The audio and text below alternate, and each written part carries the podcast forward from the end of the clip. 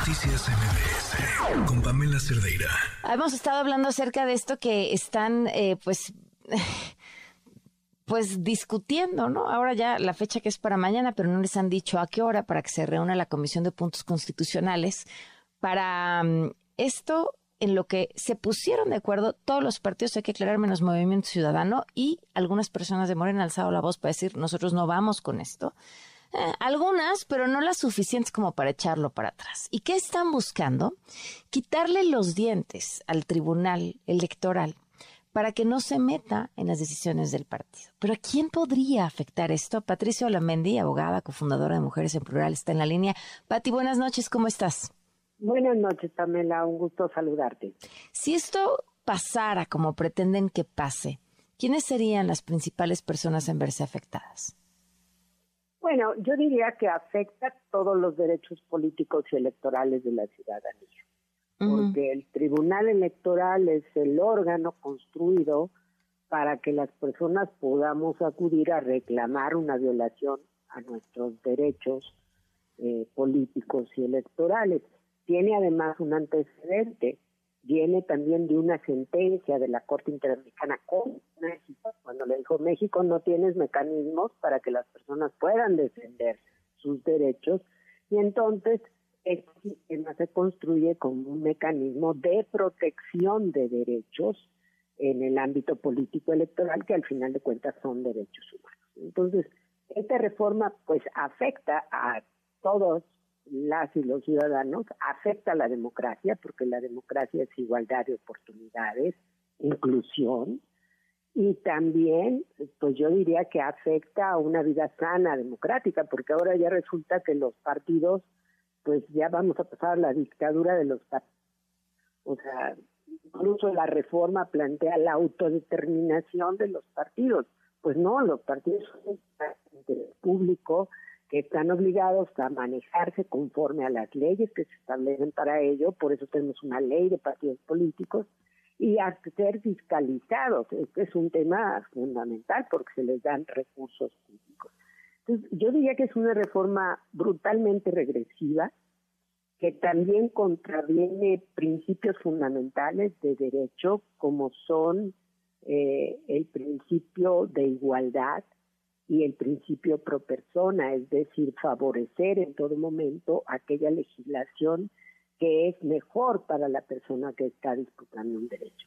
Entonces, es una reforma muy regresiva, eh, muy contraria a la democracia, pero que surge del berrinche, del enojo, del coraje de los partidos políticos en donde el INE no les ha permitido que hagan lo que quieran y lo ponen en dos áreas muy importantes.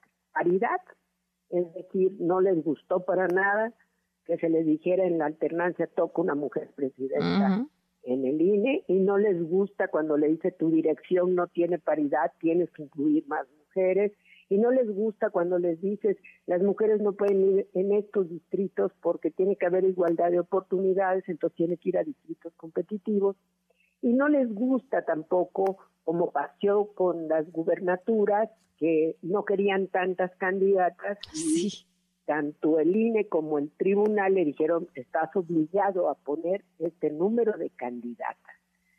Hoy nos da como resultado la presencia pues de muchas más gobernadoras que nunca nos hubiéramos imaginado.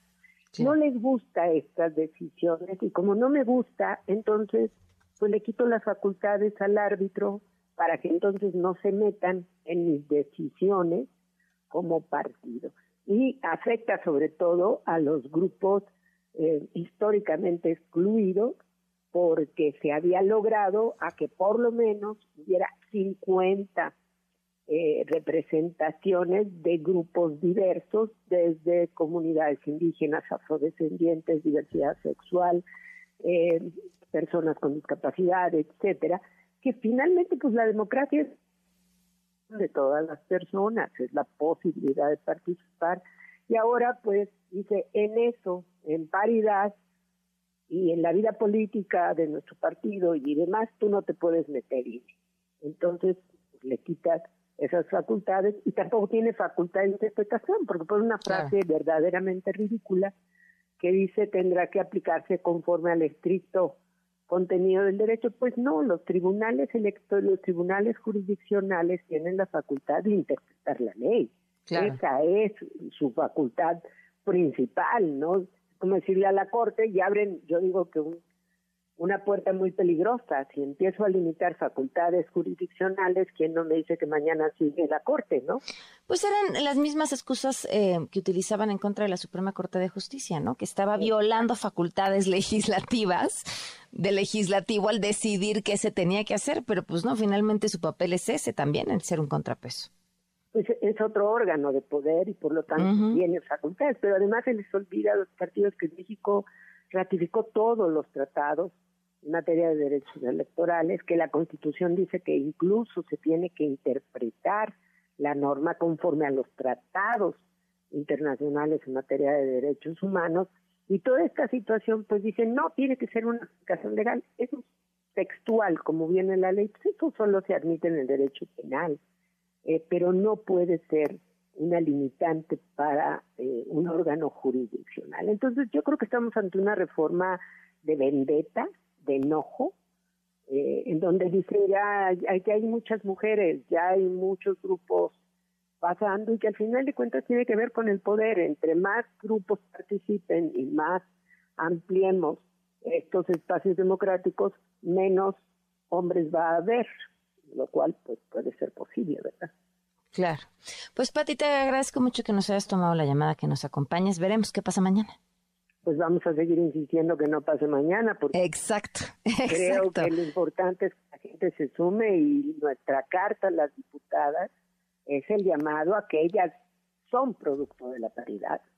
Claro. Y nuestra carta también, y por eso felicitamos a las y los legisladores de Morena que reconocieron esto y dijeron no vamos a... Se bajaron del barco, pues sí. Muchísimas gracias. Muchas gracias. Noticias